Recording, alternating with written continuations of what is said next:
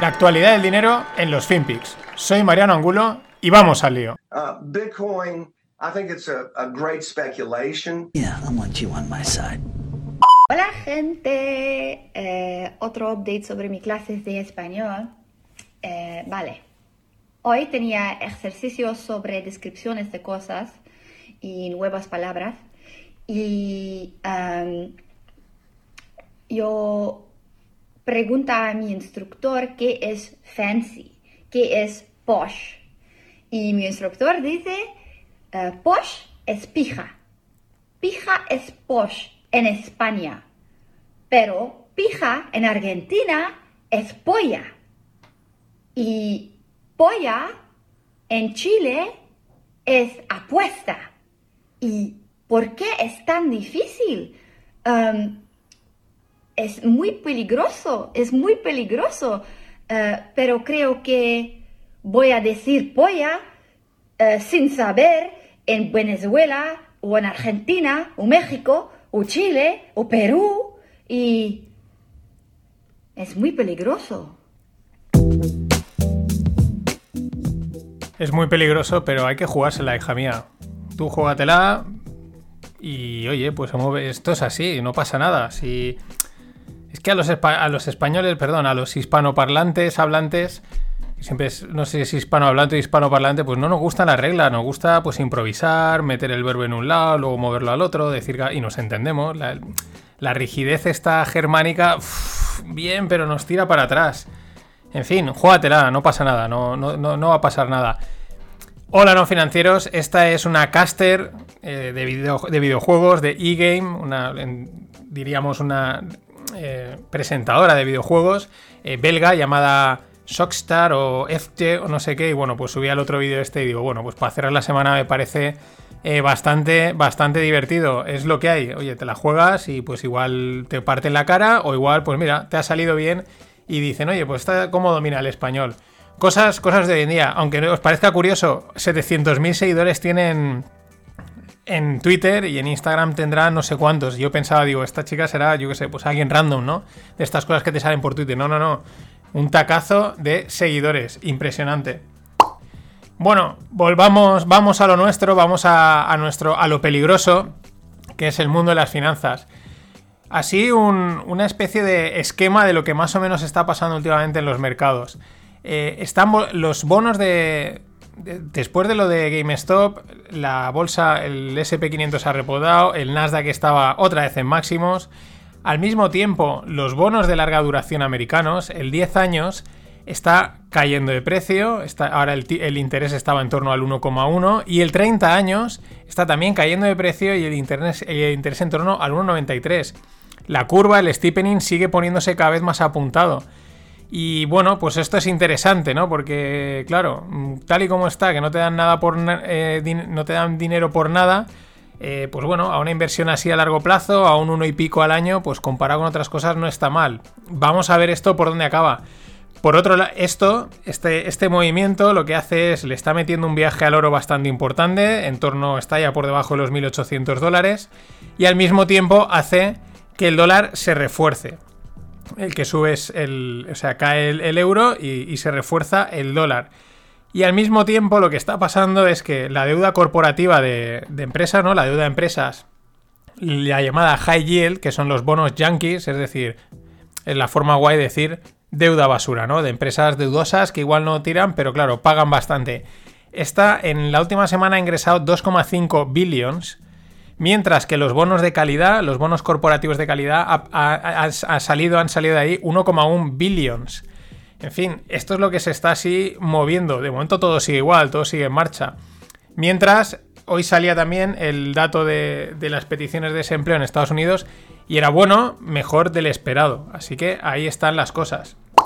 Y otra cosa más de mercado, que la semana pasada ya me di cuenta, me llamó la atención y os lo voy a comentar.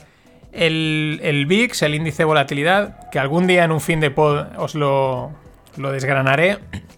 La semana pasada con la movida de GameStop, que aquello parecía que iba a ser un terremoto, eh, pues bueno, pegó un repunte de un 62% en un día el VIX. Yo lo noté porque en unas opciones muy out the money, que están allá lejísimos, de repente empezaron a subir un montón y dices, pero si está cayendo solo, el SP500 está cayendo solo 100 puntos apenas, de 3.800 a 3.700 y estas que hacen revalorizándose tanto, ¿no? Se debía esto el VIX, porque el VIX lo que hace es que eh, mide el movimiento en esas opciones, que es una manera un poco de medir la, la, volatilidad del mercado, por así decirlo, ¿no? De una manera así más sintetizada. Y bueno, tenía el tercer repunte más alto de la historia, un 62%. Y esto llama la atención. Ha caído apenas el, mercado y un 62%, el repunte más alto de la historia. Eh, tampoco pasó nada. Podemos darle, o yo le puedo dar tres interpretaciones. La primera, estas cosas pasan, pero esta pues no nos vale demasiado, ¿no? Un poquito más de chicha, ¿no? y este tipo de cosas pasan, en este tipo de situaciones no cuentan. La segunda, podemos ponernos del lado conspiranoico. Si el mercado va a caer mucho, se va a pegar una piña enorme, donde más pasta vas a ganar es en esas opciones, o donde mejor te... porque se van a revalorizar un montón y vas a cubrir la cartera un montón. Pero claro, normalmente vas a palmar pasta. ¿Por qué digo el lado conspiranoico? Pues porque si los grandes manos, los hedge y toda esta gente eh, saben que el mercado va a caer, pues lo lógico es que se vayan a hinchar a ese tipo de, opciones. Y si se hinchan, pues claro, suben los precios de las mismas y por lo tanto se compran y se venden un montón y por lo tanto sube el VIX. Pero tampoco, el tema conspiranoico siempre cuesta un poco. Eso ahí con cuidado. ¿Por qué me decanto yo?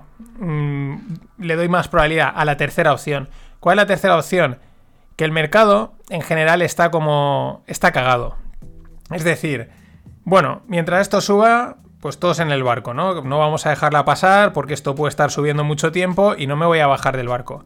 Pero cada día que pasa y, el bar y esto va subiendo, el vértigo es mayor y se va acumulando en las grandes manos, en las medias manos, en las pequeñas manos. Además, lo oyes, lo notas, lo ves que todo el mundo dice, qué guay, qué guay, ya no era como hace unas semanas, un mes que todo el mundo, estoy ganando tal, ya la gente notas que empieza a haber un cierto vértigo porque la propia intuición, si no hace falta saber, dice, esto ha subido demasiado, esto, esto no tiene, esto es demasiado, ¿no? Entonces, esa es mi tesis, es que a la mínima que ha habido un pequeño conato de que podría haber una corrección, de hecho se empezó a hablar que si iba a haber una gran caída, tal, no sé qué, eh, boom, el VIX, se, el se dispara, ¿no? Es como el miedo a entrar de golpe porque mm, conforme vamos subiendo más alto, también, digamos, nos vamos cargando de, miedo a la caída, ¿no? Esa es mi interpretación. Ahí tenéis la gráfica en la newsletter, os la dejo. Es curioso, la tercera subida más alta en, en la historia del VIX. Y bueno, siguiendo con algunos términos de estos del mundo de la bolsa que he encontrado, es que este lo he leído hace poco y no lo entendía. Uno sí, el de Stonks. ¿Por qué se le dicen Stonks? Pues es un meme, ¿no? El meme de, eh, por ejemplo, mm, ah, viene verano, la gente viajará más, voy a comprar acciones de aerolíneas, ¿no? Aunque ahora suene raro. Eso es Stonks, ¿no? Que es como tesis de inversión simplona, tonta y invierto. Por eso le dicen a las, a las acciones, que en inglés es stocks, Stonks. Y últimamente veía mucho bonkers, bonkers. Y yo digo, esto igual no tenía ni idea, digo, igual tiene que ver con los bonos. Pero no, es una palabra inglesa eh, gang, ¿no? Eh, no coloquial, eh, sí, de lenguaje así muy popular. Y últimamente dicen stonks are bonkers. ¿Qué quiere decir bonkers? entusiasta, pues todo esto. El estilo Wall Street Bets, ¿no? Entusiasta, loco, flipado, a tope, etcétera. Ese es el concepto bonkers, que últimamente lo había visto mucho y ahí lo dejo. Y, hoy estaba pensando una cosa y justo pues Michael Barry la ha tuiteado. Y dices, ¿cómo mola, no? Claro, que realmente las aplicaciones de móvil para comprar y vender acciones deberían de tener mucha más fricción. Es decir, eh, deberían de tener una comisión de compra y venta alta para forzarte a mantenerte a largo plazo. Luego, comisión de mantenimiento y custodia no debería existir. Pues claro, las comisiones estas, estilo Robin Hood, que no, no, pagas por comprar y vender una acción, no, hay comisión, claro, lo que fomentan es compra-venta, compra-venta, especular, juego, etcétera, ¿no? Y, de realmente las aplicaciones de, este tipo de, plataformas, por el bien de los inversores, cuantas más fricciones tuviesen, mejor. ¿Y qué es lo que tuiteaba Michael Barry? Michael Barry ponía varias capturas de Robin Hood y explicaba cómo es una, está gamificado, es la, estética, los mensajes que te lanza eh, son de un juego, ¿no? Son casi, no un casino, pero, esto sube, esto baja, ¿no crees que deberías de hacer esto? Y él un poco decía, si no te has dado cuenta que esto está gamificado, es que te han gamificado a ti, ¿no? Y eso es peligroso desde el punto de vista de la inversión. Luego, pues eso, aparecen, vienen los pumps y los, y los, y los dumps estos que están apareciendo últimamente. Y siguiendo con apps, una app muy interesante, muy curiosa. Es una app para traquear la operativa de ARK. ARK es la famosa gestora de ETFs de, Crazy Cathy, Cathy Wood. Eh, y bueno, están últimamente muy potentes, captando mucha pasta. Bueno, pues ya hay una aplicación que te dice, oye, qué están comprando y qué están vendiendo constantemente. Esto es lo que mola de las nuevas tecnologías. eh, Cada vez las finanzas, se pongan como se pongan, quien se pongan, son más abiertas, hay más transparencia, hay más datos, más información. Por un lado mola, por otro lado también agobia, ¿no? En ese sentido, os dejo en YouTube, hice el otro día un unboxing de la RK, porque eh, un eh, Harry Cooperstein, que, o, o o algo así, eh, se le llama Crazy Cathy y a sus ETFs le llama Fraud ETFs, ¿no? Pues ahí hice un poco la investigación de por qué les ha puesto ese apodo. No son un fraude, no es crazy, no es crazy pero es un poquito YOLO, la, tesis de, de, Cathy Wood, perdón. Y hablando de gente en esa línea, un, para mí ya es un bluff. Chamaz Palihapitilla. Últimamente todo el mundo, guau, es que Chamaz por aquí, tal. ¿Quién es este tío? Este tío es el fundador de Social Investment o Social no sé qué. Bueno, un tech de estos de allí de Silicon Valley que ha ganado mucha pasta. Es el dueño de los Golden State Warriors. Es el rey de las SPACs. ¿Qué son las SPACs? Las SPACs son un formato nuevo que ha salido recientemente o se está gastando más recientemente para sacar empresas a bolsa de una manera rápida y fácil. Es decir, para hacer pasta gansa de una manera muy especulativa. Y yo creo que se ha destapado también como un pamper, ¿no? Él se ha sumado ahí, hey, me- eh, con lo de Wall Street Bets, decidme en qué y meto aquí pasta, tal, ¿no? Y ahí como muy guay, muy tal, eh, con el típico discurso que si acabar con los grandes y tal, pero si tú eres un grande, eres el dueño de un equipo de la NBA, flipado. Bueno, pues ha salido Hinderburg Research y le pega un palo, le pega un palo porque este tío es inversor y recomendó así abiertamente que la gente comprase acciones de Clover Health. Y Hinderburg Research ha detectado que no, él no informó correctamente, no dijo que realmente Clover Health estaba bajo investigación por, bueno, por el Departamento de Justicia americano, que es algo que los inversores deberían de saber, ¿no? Empezaban a- empiezan yo creo que a destaparle un poco el, el aura de, que tiene este tío.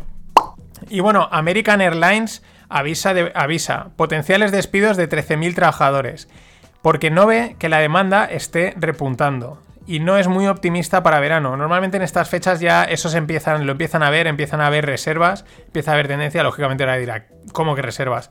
Pero mucho ojo, porque las aerolíneas a lo tonto mm, ya vamos camino del año ahí yo diría que prácticamente paradas, sus costes operativos, sus costes de mantenimiento son altísimos y de momento a día de hoy, es verdad que estamos en febrero, mm, los españoles y tal somos más de última hora, pero a ver, a ver, eh. ojo con las aerolíneas.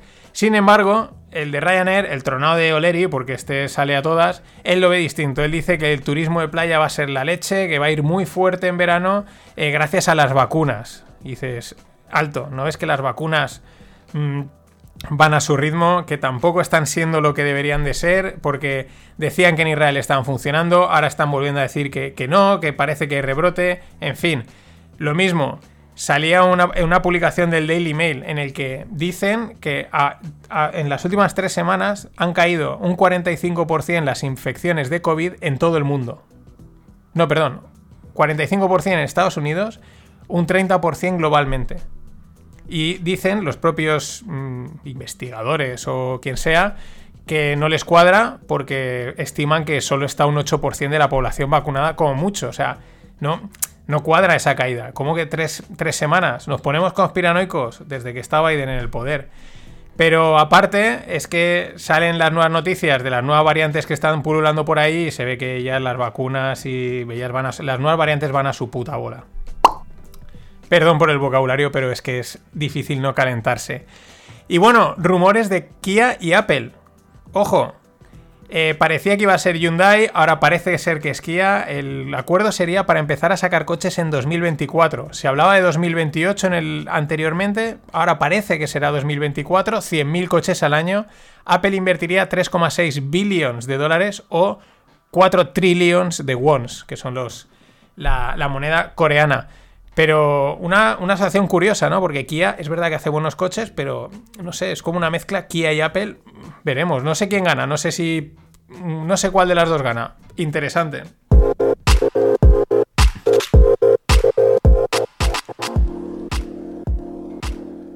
Y bueno, en el mundo, en la nueva economía, startups, Devo, que es una de las joyas, de las niñas bonitas del panorama español de ciberseguridad, un auténtico pepinaco ya de empresa, de estas que son, están entre empresa y startup. Bueno, han dicho que ellos pretenden salir a bolsa en unos años, no ahora, en 3, 4 años, lo cual pues eh, siempre mola y bueno, es muy bueno, ¿no? Pero no deja de ser interesante, sobre todo para...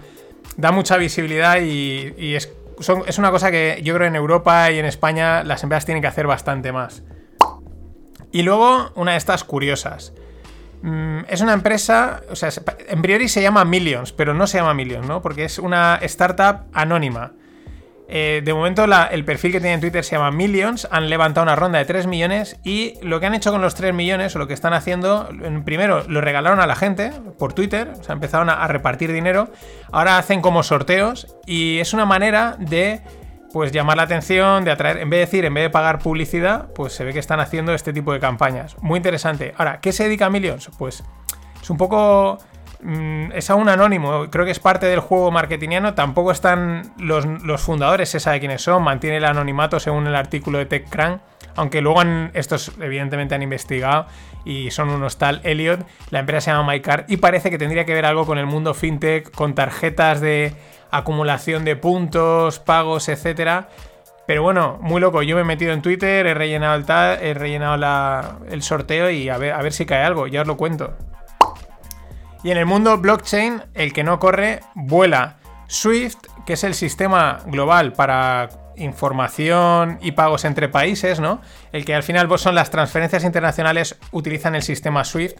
Bueno, pues llega a un acuerdo con el Banco Central de China porque llega el yuan digital, llegan las, las famosas CBDCs. Yo quiero verlas ya, aunque o imaginármelas, pero aquí el que no corre vuela, Swift, eh, que está totalmente integrado en el sistema bancario, ya da un paso con, con el yuan digital de China. Y bueno, hace una semana Elon Musk en su perfil de Twitter ponía simplemente Bitcoin, ¿no? No decía nada más, ponía Bitcoin. Y ya, ¡buah! ¡fua! Bueno, bueno, bueno, bueno, la locura. Elon Musk pone tal de Bitcoin. Cualquiera que siga habitualmente a Elon Musk debería saber que en, troleo en Twitter estaba Donald Trump y él. Pues ahora como no está ya Trump, es él. ¿Y qué ha hecho, qué ha hecho hoy? Pues ha cogido, eso lo ha quitado y ha subido una foto de como si fuese lo del rey de la selva, ¿no? Cuando levantan ahí al, león, pero con el Dogecoin, la moneda que, que está parada, que no están desarrollando nada. Pues bueno, para arriba, disparada. Claro, los bitcoins rotos. Ya creían que tenían el apoyo de Elon y este tío se está riendo de todo el mundo. Así es Elon. Y el que no se ríe, pero para mí es casi, porque las contradicciones son enormes, es Scott Miner, jefe de inversiones de Guggenheim, uno de, los, de estos fondos que habían metido pasta en, o han metido pasta en Bitcoin. Bueno, hace una semana decía que no veía el precio más allá de los 30, que era muy difícil mantenerlo con el nivel de institucionales que había ahora y tal. Y se ve que el tío ha dicho, buah, mm, no. Y ahora dice que él ve el precio en 600.000.